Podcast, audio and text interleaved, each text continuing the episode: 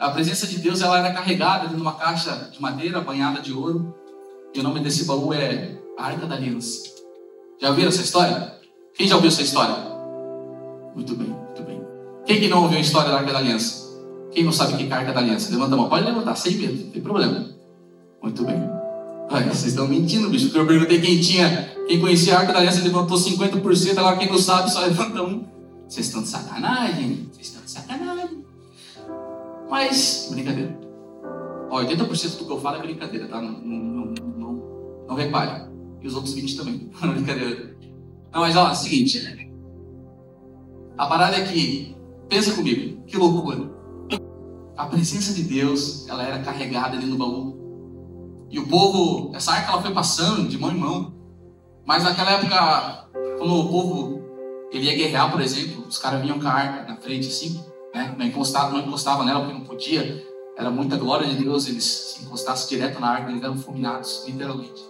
Desintegrados, desintegrados. Que nem o Thanos fez comentário nos Vingadores, é basicamente isso. Quem conhece o Thanos? Todo mundo conhece o Thanos. Olha, eles, eles estão loucos, cara. E acontecia isso. Acontecia isso com a pessoa que encostava na arca. Eles levavam essa arca para mostrar que Deus estava com eles. E o inimigo via aquela arca e falou: opa, Deus pode estar com eles. Né? E a arca representava a purificação, a presença de Deus, principalmente nas guerras, né? como eu disse. Para que o inimigo soubesse de fato que, que Deus estava com aquele povo. Eles não podiam mexer, tinha que ter, que ter cuidado. Né?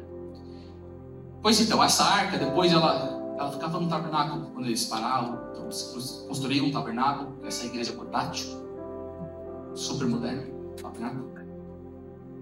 E ela ficava no santo do santo, a arca. Então o tabernáculo era composto de, do, do pátio externo, né, onde o sacerdote entrava, tinha o lugar santo, e tinha o santo do santo. O santo do santo só entrava o cara, eu ia falar uma palavra feia, bicho eu falei. Só entrava o cara bom. Bom mesmo, assim. Só que esse cara ainda não era perfeito. Era o sumo sacerdote. E acontecia, sabia que ele entrava com uma corda no tornozelo dele, porque se caso ele tivesse em pecado ou alguma coisa disso, ele morria quando ele entrava nesse lugar. E os caras tinham que puxar ele pela corda. E ia com o sininho também batendo. Porque se eles ouvissem, pô, o cara tá vivo, tô, tô ouvindo o sino. Era assim que acontecia. E era assim o relacionamento com Deus. Era assim que eles encontravam Deus. Era assim que ele podia chegar e talvez bater um papo com Deus. Mas nem era aquele papo ainda. Era tipo, meu, né? Jesus Maria, Santo, tchau, jogar o sangue. Jesus Cristo me salva, não deixa eu morrer aqui. Era mais ou menos assim. Era uma loucura, cara. Eu fico imaginando esse, essa época da vida deles. Ah, quer dizer que Deus não existia, Bruno? Que Deus não falava com eles? Não, falava, certo. Deus ele sempre existiu. Na verdade, Deus nunca existiu. Ele é. Porque ele não foi criado. Então, Deus é. Só que Deus falava com eles, né? E eu pensei nisso. Eu pensei nesse título quando eu estava na sessão passada. É, no domingo passado. E eu, Deus me deu esse título. Pai Nosso, que não estás no céu. Né?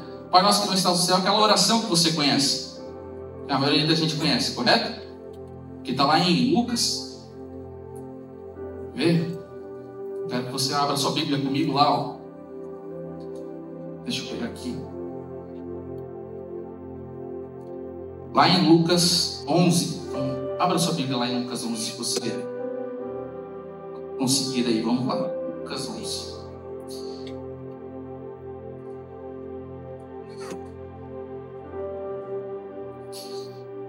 O ensino de Jesus acerca da oração.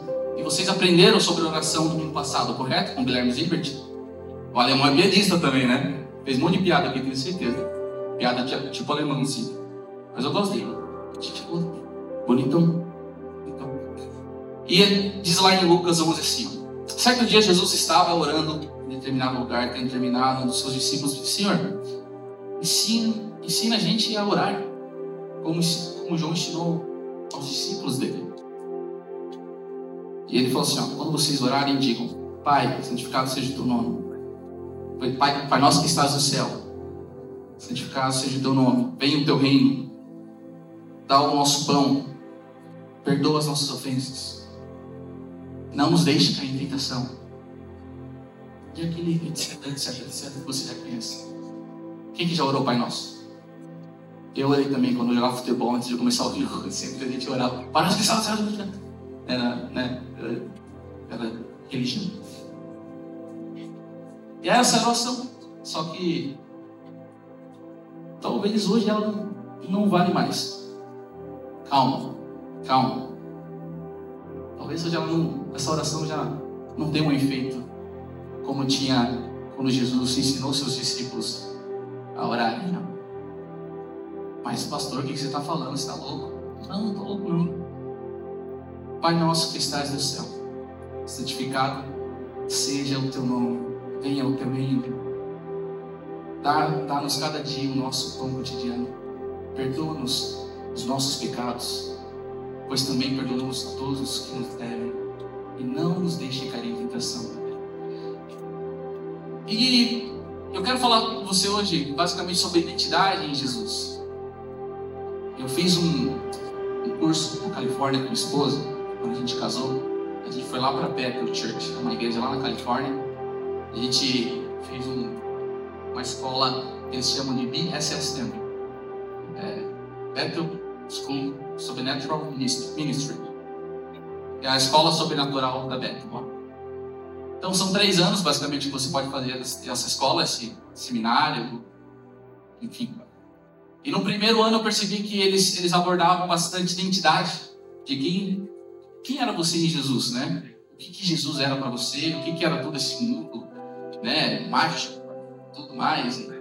a Dumbledore celestial e né? essas coisas assim. é. E eu percebi que as pessoas elas não sabiam de muita coisa. Isso me chocou. Isso, eu fiquei chocado com isso.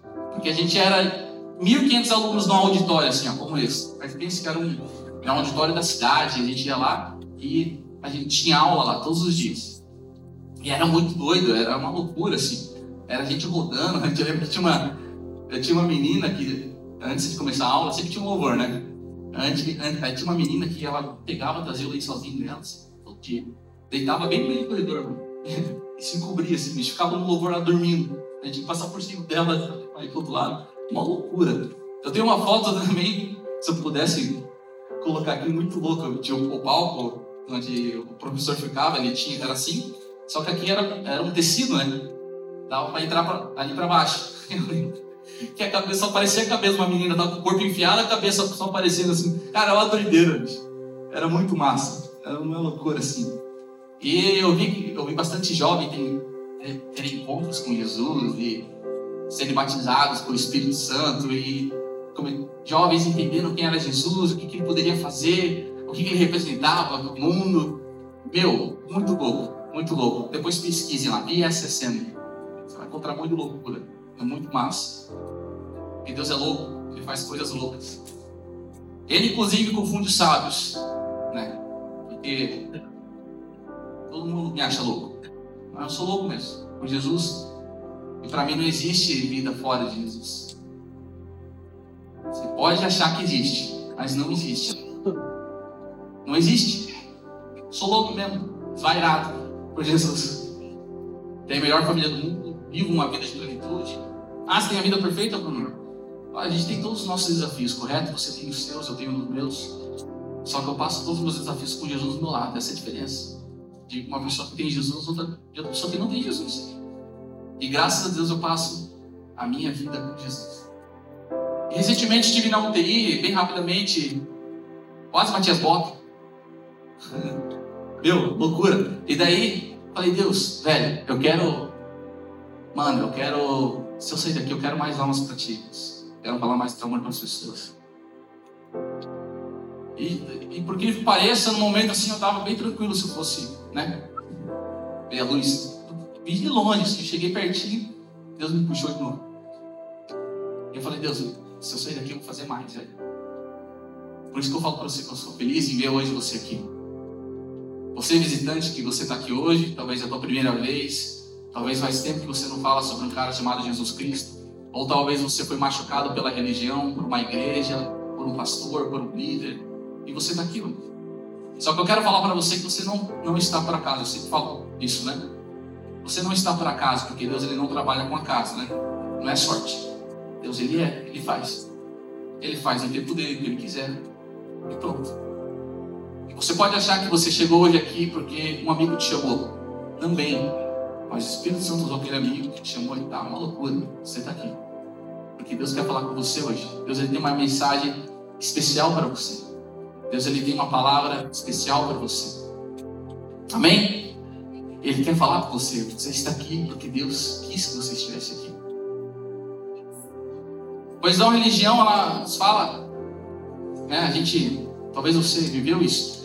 A religião, ela fala pra gente que a gente precisa ir em algum lugar, a gente precisa ser, a gente precisa fazer, ser aquilo, isso, e, e fazer um monte de coisa para que um dia a gente chegue, se chegue perto de Deus, e a gente pode chamar ele de pai tal, aquilo, e você pode ter uma vida gostosa, e você pode isso, você pode aquilo, né? Porque eu sou, né? Eu por meu esforço, eu, né, eu que fiz, eu sou, eu sou não sei o que, sou o que lá, sou assim mesmo, sou moderninho e pai. Eu lembro quando me batizei, bicho, nas águas, meu, muito engraçado, bicho, a gente é engraçado, né, ser humano é engraçado. Eu me batizei nas águas, tinha 14 anos, e para mim, no meu entendimento da época, eu falei, meu, se eu batizar nas águas, eu vou, vou sair da piscina virado um pastor, mano, um profeta, não sei o que. Eu lembro que eu saí, velho, não, eu cheguei em casa assim. 14 anos.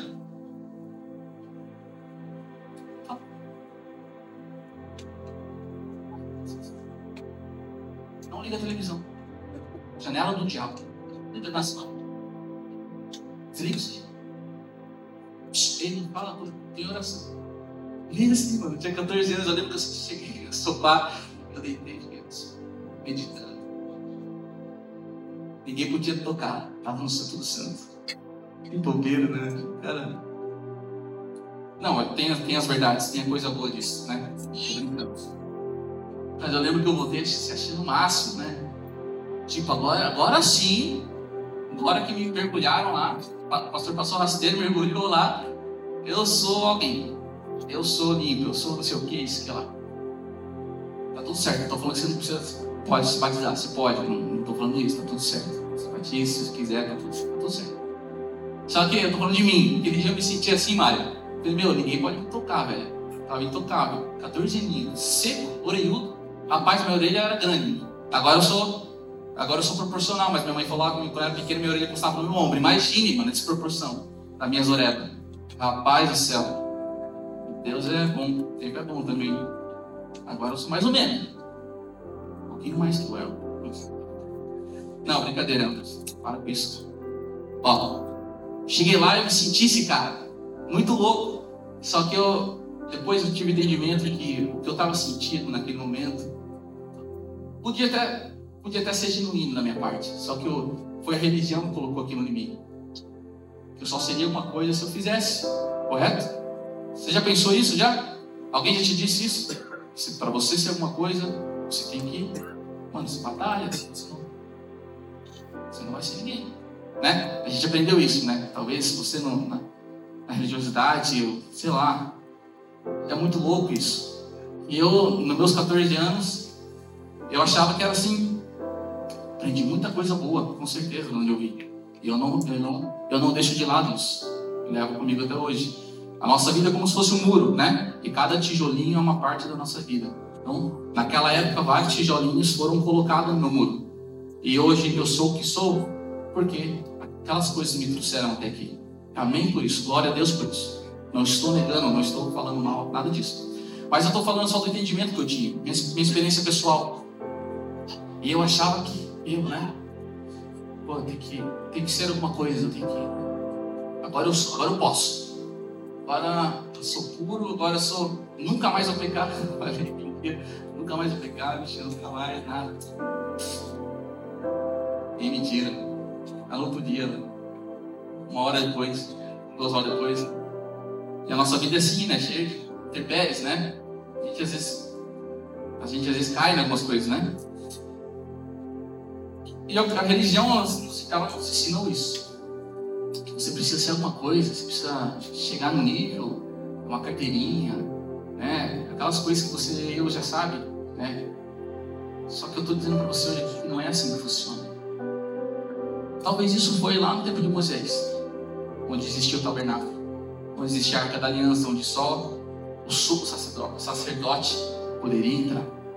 Ele sim era o cara bom. Só ele podia entrar. Ele fazia o sacrifício dele ali, pelos pecados, tal, pelo povo. Naquela época era assim. Naquela época era meio que justiça própria. Você só faz meritocracia, né? Se você não andar aqui, bicho, tchau. Você é o beleléu. Era assim. Olho por olho, dente por dente. Mas tem muita gente vivendo assim hoje.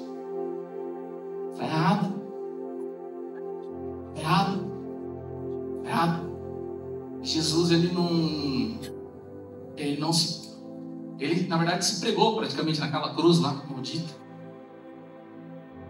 E você ainda quer viver o passado, que era antes da cruz? Você ainda quer viver tentando fazer por, sua força? Você ainda quer ficar tentando ser alguém que você não é para ser? E você fica tentando com as suas próprias mãos, é pá, pá, pá, pá. Mas já 15 minutos, João, tá louco. O Helder espera 50 minutos aqui. Brincadeira. Deus me deu essa palavra. E nós que não estás no céu, vírgula, não só no céu. Chego lá. Jesus é o caminho. Ele é a vida. Ele é a fonte. Ele é tudo que você precisa. E hoje de manhã eu também estava meditando, estava lendo. Putz, que louco, Deus. E ela cantou aqui hoje sobre minha graça, doce o som. Eu era cego e agora eu posso ver. Você acha que o povo via Jesus naquela época? Só era aquele cara que podia entrar naquele local que via talvez Deus, né? Eu comecei a chorar, eu falei, Deus, obrigado. Obrigado porque por sua cruz, porque o Senhor fez, porque o Senhor é. Hoje eu posso abrir meus olhos e te ver na minha frente. Jesus, obrigado porque eu posso chegar hoje, assim como eu estou, e chegar diante de Ti e falar: Deus, me ajuda. Jesus, me ajuda. Me abraça. E Jesus pega e te abraça. Essa é minha essa é imagem, eu quero que você imagine isso. Agora você pode. Agora você não precisa entrar no pátio externo, no tabernáculo. Você não precisa ser um sacerdote para entrar no santo e muito menos você precisa ser um sacerdote para entrar no Santo do Santo. Jesus foi o sacerdote perfeito, impecável. Impecável. Enquanto o Jesus, Jesus ele é o sacrifício perfeito. Se a gente for ler lá em Hebreus 9, 11, diz assim: ó, 9, 11, se vocês quiserem colocar. Hebreus 9, 11. Quando, porém, veio Cristo como sumo sacerdote dos bens já realizados, mediante o maior e mais perfeito tabernáculo, não feito por mãos, quer dizer, não desta criação, não por meio de sangue de bodes e de bezerros, mas pelo seu próprio sangue, entrou no Santo dos Santos, uma vez por todas, tendo obtido eterna redenção. Uau! Louco! Jesus foi o sacerdote perfeito, perfeito, perfeito, né? perfeito. Jesus foi o próprio sacrifício perfeito para aperfeiçoar os imperfeitos. Porque aqueles homens naquela época eram homens imperfeitos, sacerdotes imperfeitos que tentavam, com seus sacrifícios imperfeitos, cobrir os seus pecados. Porque é, é até onde eles poderiam chegar. Eles não conseguiam aniquilar os pecados, não. Eles conseguiam cobrir. E o sacerdote, ele tinha que ir todos os dias. Todos os dias lá e matar um bezerro. E o sumo sacerdote, uma vez por ano, entrar no Santo do Santo e fazer a sua seu ritual, porque era assim, era uma vida, era uma vida distante de Deus. Eles não conseguiam conversar com Jesus, eles não conseguiam ter acesso ao Pai. E no Santo do Santo tinha um véu que separava o Santo do Santo do Santo. Agora uma boa notícia. Sabe esse véu? Era Jesus. E quando Jesus morreu na cruz, esse véu foi rasgado. E adivinha só, Jesus foi rasgado por você. E a vida eu só consigo encontrar, eu só consigo falar com o Pai se for por meio de Jesus. Jesus era o véu, meu irmão, e ele foi rasgado. E agora você pode, por causa de Jesus, falar com o Pai. Aleluia. Eu era cego, agora eu posso ver. Sublime graça, doce o som. Você pode entrar nesse lugar hoje, agora, como você está. Mas Bruno, pastor, onde, onde que Deus está? Onde que Jesus está? Adivinha? Alguém quer dar um palpite? Bem aí dentro de você. Você é a igreja portátil agora. Você é o tabernáculo de Jesus. Você é o templo onde o Espírito Santo habita. Olha que loucura. Você imagina um povo, milhares de pessoas, tinha uma tendinha e só um cara podia entrar lá, e agora Deus ele habita dentro de você. Não existe arca, não existe baú de madeira revestido de ouro, não existe um, um lugar onde você tem que lavar suas mãos, seus pés, como, como os sacerdotes faziam, eles tinham que lavar os pés, as mãos, eles tinham que fazer uma pá de coisa, mas não era moleza. Não era moleza, olha o rolê que eles tinham que fazer para se encontrar com Deus. E hoje eu estou aqui para falar para você que Jesus é o véu que foi rasgado. E hoje você pode ter acesso ao Pai diretamente. Jesus morreu por mim e por você. Pai nosso, que não estás no céu, mas que está dentro de mim. Essa é a mensagem de hoje. Você é tempo. Você é sonho de Deus. Você é aquilo que Deus mais deseja. Bruno, mas eu sou adúltero, traí meu esposo, traí minha esposa, estou na desgraça, viciado, um monte de coisa que não presta, tendo relacionamentos que não era para ter. Venha. O véu foi rasgado. Pode entrar. Venha. O Evangelho é sobre Deus querer se relacionar com você. O Evangelho é sobre Deus querer se relacionar com você. Mas eu, eu fiz aquilo. Deus quer se relacionar com você. Mas eu. Deus quer se relacionar com você. Isso é graça, meu irmão. Pai nosso, que não estás no céu, mas mora no meu coração. O véu foi rasgado e de uma vez por todas, Jesus ele aniquilou o pecado original, que era aquele pecado onde Adão e Eva se meteram. E até Moisés, aquilo reinou, até Jesus, aquele troço reinou. Morte, morte, morte, lei, lei, lei morte. Fazer para ter, fazer para ter, fazer para ser, faz um monte de coisa. Eu estou dizendo hoje que você não precisa fazer nada, porque você não vai conseguir. Não importa, você pode fazer aquilo mais especial, que há de melhor.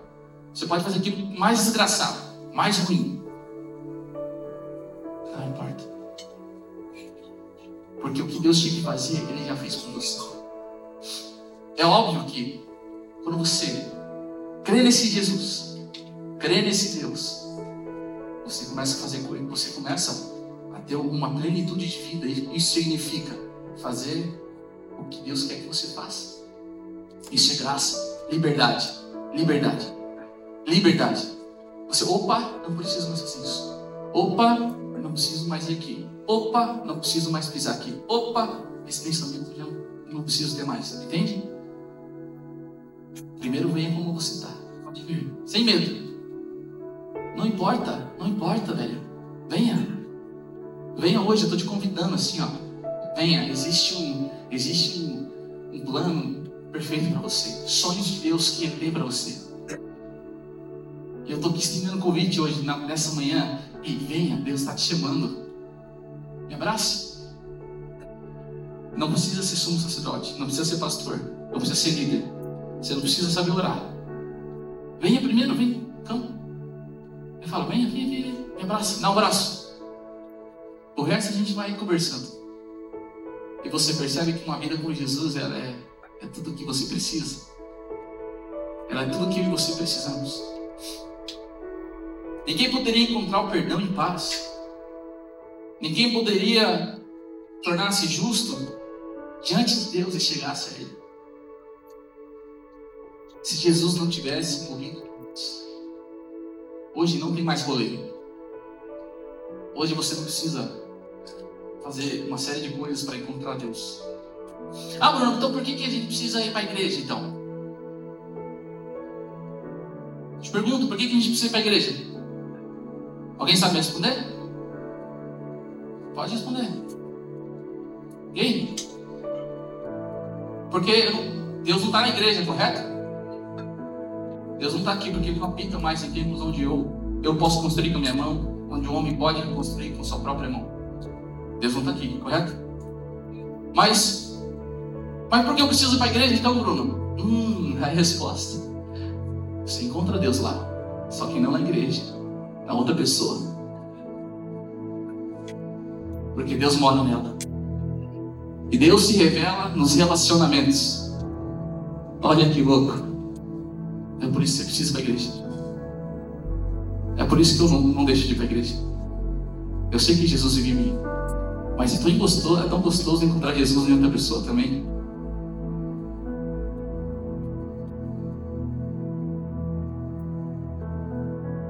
É por isso que você está aqui hoje. Obrigado, Jesus. Vocês não sabem a felicidade que eu tenho de, de ver vocês hoje aqui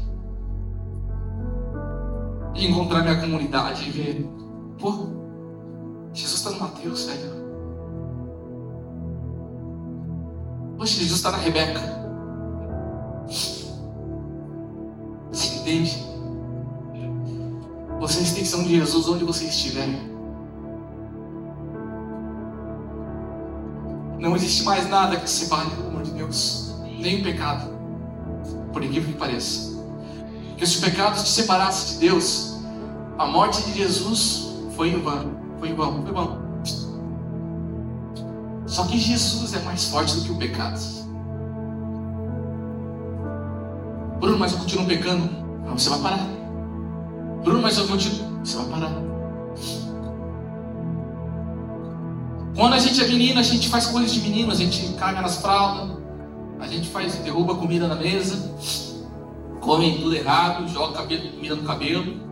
É assim com Isaac, meu filho, pequenininho. Tem que limpar ele lá de vez em quando, passar lá em cima. Se demorar muito, assa, fundinho. Só que quando a gente é maduro, eu limpo minha, meu próprio bumbum. Não sei você, mas eu, eu chamo meu velho para minha bunda. Entendeu?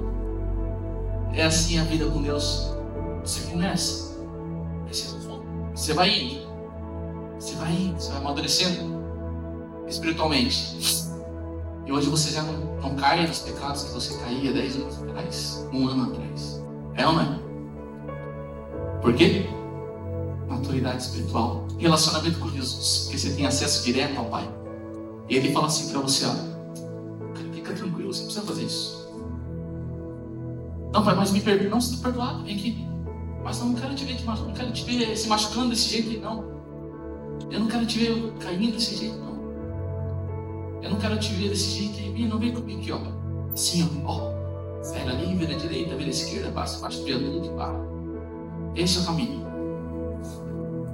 Sabe essa vida com Jesus? Sabe o verdadeiro avivamento é você colocar a tua fé em prática todos os dias. Sabia disso? Esse é o verdadeiro avivamento. Porque tudo que Jesus fez por você, tudo que Jesus poderia, na verdade, fazer, Ele já fez por você. Ele não vai derramar um novo espírito. Você já tem o Espírito. Ele não vai derramar um novo manto. Você já tem o um manto. Edredom. Baita edredom. Meu, você é o lugar santo do santo. Olha que loucura. Eu estou aqui para dizer para você que você é puro. Você é a própria justiça. Você é a glória de Deus. Você é menino dos olhos do Senhor. Que verdade. Esse é o Evangelho, a boa notícia que te livra, que te liberta, a verdade verdadeira. E a Bíblia diz: Conhecereis a verdade, e a verdade vos. E na verdade compete a mim e você somente crer nisso. Porque de graça foi dado para você. Jesus é um presente de Deus para você, é dom de Deus. Você não seria incapaz de fazer qualquer coisa para ter Jesus. Se você pudesse ter todo o dinheiro do mundo, ainda assim você não pagaria o que Jesus vale. É impossível. Assim como é impossível meu filho pequenininho, ele nunca vai entender o que eu fiz por ele como pai. Ele nunca vai entender quantas vezes eu livrei da morte, segurei ele antes ele cair, que dei a comida certa para ele comer. Ele nunca vai entender isso. Talvez entenda um pouquinho quando ele for pai também. Mas ele nunca vai ser grato, nunca vai conseguir ser grato o suficiente a mim a minha esposa por onde ele chegou. Sabia disso? Não tem como. É impagável. Então pare de tentar agradar Jesus e seja Jesus. Pare de tentar falar de Jesus para as pessoas e seja Jesus na vida delas. Isso é melhor. Isso é melhor e mais fácil para você. E a tua fé vai ser um crescimento exponencial. Vai ser maravilhoso. Eu queria, por exemplo, alguns versículos que falam que você é templo de Jesus. Ah, onde está na Bíblia isso aí, pastor? Calma, oxe. Calma. Aqui, ó. Portanto, irmãos, temos plena confiança para entrar no lugar santíssimo pelo sangue de Jesus. Por um novo e vivo caminho que ele nos abriu por meio do véu. Jesus. Isto é, do seu corpo. Jesus era o véu. Temos, pois, um grande sacerdote sobre a casa de Deus. Assim, aproximemo-nos de Deus com um coração sincero e com plena convicção de fé ter os corações aspergidos para nos purificar de uma consciência culpada e os nossos corpos lavados com água pura. Hebreus 10, 19. Gálatas 2,20 diz assim: Foi crucificado com Cristo, assim já não sou eu quem vivo, mas Cristo.